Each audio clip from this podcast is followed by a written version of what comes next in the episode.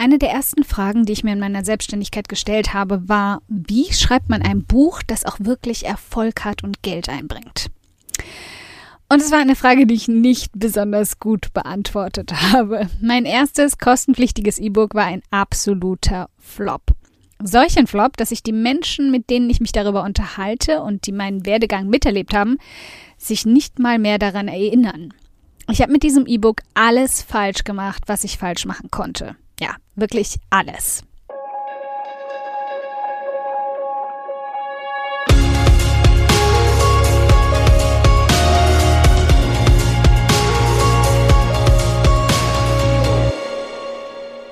Hi, ich bin Karina, Gründerin von Pink Kompass um 180 Grad und der Feminine Jazz und teile hier im um 180 Grad Audioblog alles mit dir, was in meiner Selbstständigkeit funktioniert und was nicht. Wir knacken meine Strategien rund um Marketing und Mindset, denn Erfolg beginnt in deinem Kopf. Folge 65. Wie du passives Einkommen mit Büchern und E-Books erzeugst. Bei diesem E-Book war meine Nische also eigentlich alleinreisende Frauen und ich schrieb über Gesundheit auf Reisen völlig falsche Nische. Das E-Book hatte knapp 30 Seiten und ich setzte den Preis bei 7,99 Euro an. Viel zu hoch. Das Design und den Inhalt, der den Preis mit bombastischer Qualität vielleicht gerechtfertigt hätte, habe ich selbst in PowerPoint erstellt. Und das sah aus, als hätte eine Viertklässlerin am PC gebastelt. Alles, was gefehlt hat, war ein Herzchen auf dem Cover. Und auch wenn du jetzt glaubst, ich übertreibe, tue ich wirklich nicht. Ich habe leider bereits alle Verweise und Beweise für seine Existenz vernichtet, sonst würde ich es dir zeigen. Es hat sich in einem halben Jahr ganze neunmal verkauft. Dreimal beim Launch und noch sechsmal danach.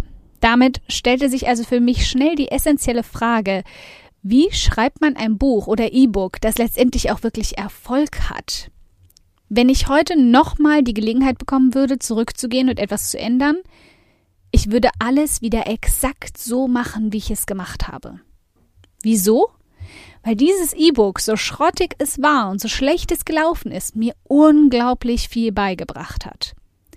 Wenn es dieses E-Book nicht gegeben hätte, hätte ich niemals mein erstes richtiges Buch Frauenreisen Solo geschrieben und selbst veröffentlicht. Es war der Grundstein und Anstoß für alles, was ich wissen und lernen musste. Also hier findest du jetzt meine Hausaufgabenliste, meine Lern- und Leseliste für dich, um selbst ein erfolgreiches Buch zu schreiben und die mich den entscheidenden Schritt weitergebracht haben. Die Grundlagen. Das richtige Mindset. Das Falsche verhindert nämlich nicht nur, dass dein Buch je das Licht der Welt erblickt, sondern auch, dass du überhaupt erst damit anfängst. Professionelles Schreiben. Egal ob Roman oder Ratgeber, dein Buch braucht eine Struktur, damit dein Leser nicht nach der Hälfte des Buchs einschläft oder tausend Fragezeichen im Kopf hat. Schreibroutine und Mittel gegen Schreibblockaden. Bei den ersten Zeilen denkst du noch, nichts kann dich aufhalten.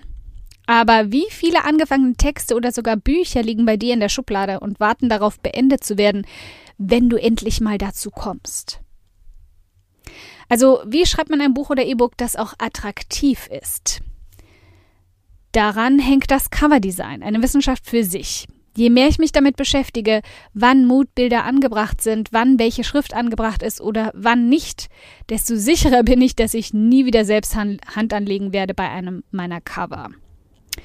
Gleiches gilt auch für das Interior Design. Dabei gilt im Prinzip das komplett gleiche Konzept wie beim Cover Design.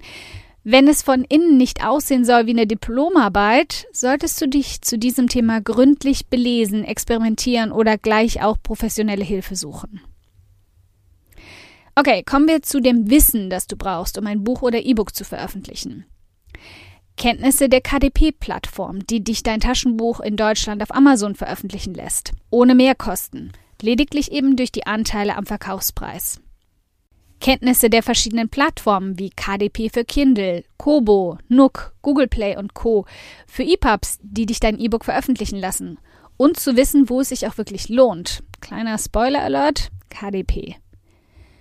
Kenntnisse zur Formatierung deiner Inhalte, damit du sie überhaupt erst auf eine dieser Plattformen hochladen kannst. Als Beispiel Ein Buch solltest du nicht so formatieren wie einen Artikel online. Das sind völlig unterschiedliche Medien. Geh also mal in die Buchhandlung und schau dir Bücher an, die in deiner Nische veröffentlicht wurden. Und dann achte mal darauf, welchen Formatierungsstil sie nutzen. Sind darin fettgeschriebene Sätze eingestreut? Wenn ja, wo und für welchen Zweck? Kursiv, Überschriften? Schau dir all das ab. Wie schreibt man also ein Buch oder E-Book, das sich verkauft? Ein E-Book oder ein Buch selbst veröffentlichen kann mittlerweile so gut wie jeder. Und das tut auch leider jeder, was die Chance, gesehen zu werden in diesen Massen noch deutlich erschwert. Also, wie man ein Buch so schreibt, dass es den Menschen dazu bewegt, auch tatsächlich eins zu wollen und dafür zu bezahlen, benötigt einiges mehr. Beschäftige dich mal mit der Heldenreise, einem Leitfaden, wie Bücher inhaltlich aufgebaut sein sollten, mit Spannungsbogen und allem drum und dran. Und selbst wenn du ein Sachbuch schreibst, kannst du da diese Strategien anwenden. Copywriting. Für die meisten von uns ein rotes Tuch, denn es klingt genauso schlimm wie, deutsche, wie die deutsche Übersetzung, Werbetexten und hat einen grausamen, abscheulichen Ruf. Sobald du dich aber mal mit den positiven Aspekten davon auseinandersetzt, wärst du überrascht. Buchmarketing. Wenn du deinem Buch noch einen Extraschubs Richtung Erfolg geben willst, dann ist nichts so entscheidend wie das richtige Marketing und Werbung dafür. Okay, wie schreibt man jetzt ein Buch mit einem Verlag und macht das wirklich Sinn?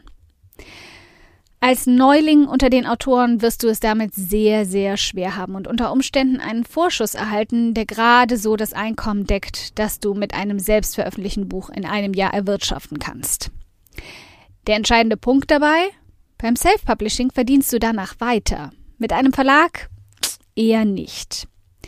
Die Tantimen deines Buches, also die Anteile an jedem verkauften Buch, werden zunächst mit dem erhaltenen Vorschuss gegengerechnet. Und bei den kleinen Prozenten werden sie höchstwahrscheinlich nie darüber hinauskommen. Es sei denn, du schreibst auf Anhieb einen Bestseller, dann High Five dafür. Noch dazu solltest du dich dabei mit kräftig Geduld ausstatten. Natürlich könntest du darauf warten, dass dich ein Verlag entdeckt. Nur würdest du dabei wahrscheinlich alt und grau werden.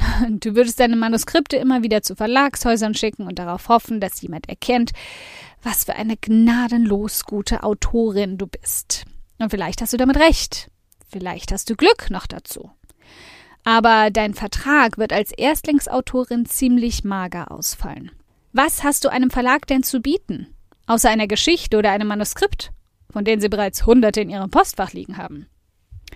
Mein Rat wäre also, dir selbst erst einmal mittels Self-Publishing einen Namen zu machen und dann ein Verlagsangebot anzunehmen, bei dem du viel besseren Spielraum hast, weil du selbst Bekanntheit und Reichweite mitbringst.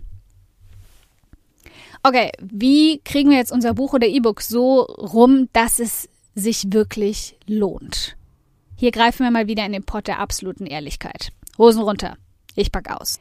Ich werde hier zwar nicht öffentlich die Details meines Buchvertrags enthüllen, das darf ich auch gar nicht, aber ich kann ohne Probleme enthüllen, wie viel Geld ich mit meinem ersten selbstveröffentlichten Buch im ersten Jahr verdient habe. Das mir übrigens bis heute, fünf Jahre später, weiterhin monatlich ein nettes Nebeneinkommen einbringt.